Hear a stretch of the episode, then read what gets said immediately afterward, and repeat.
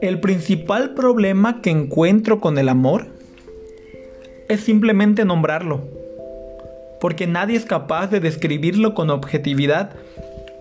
Y si de algo estamos todos de acuerdo en el amor, es que no nos hemos puesto de acuerdo con qué es lo que significa.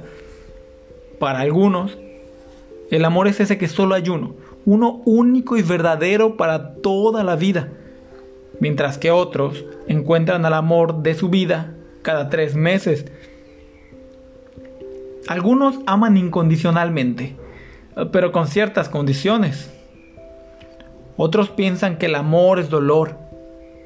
Y otros que es como querer, pero dos rayitas más arriba. Hay quien dice que es un sentimiento incontrolable, una necesidad.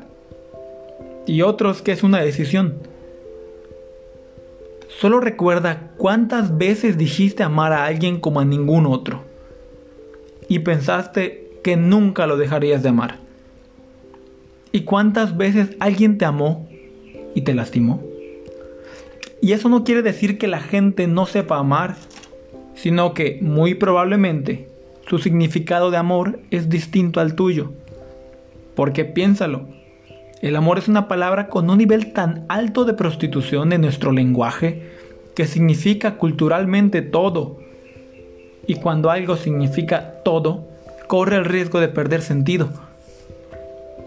Entonces, si tenemos tantos problemas para estar de acuerdo con qué es el amor, ¿por qué nos decimos tan fácilmente te amo?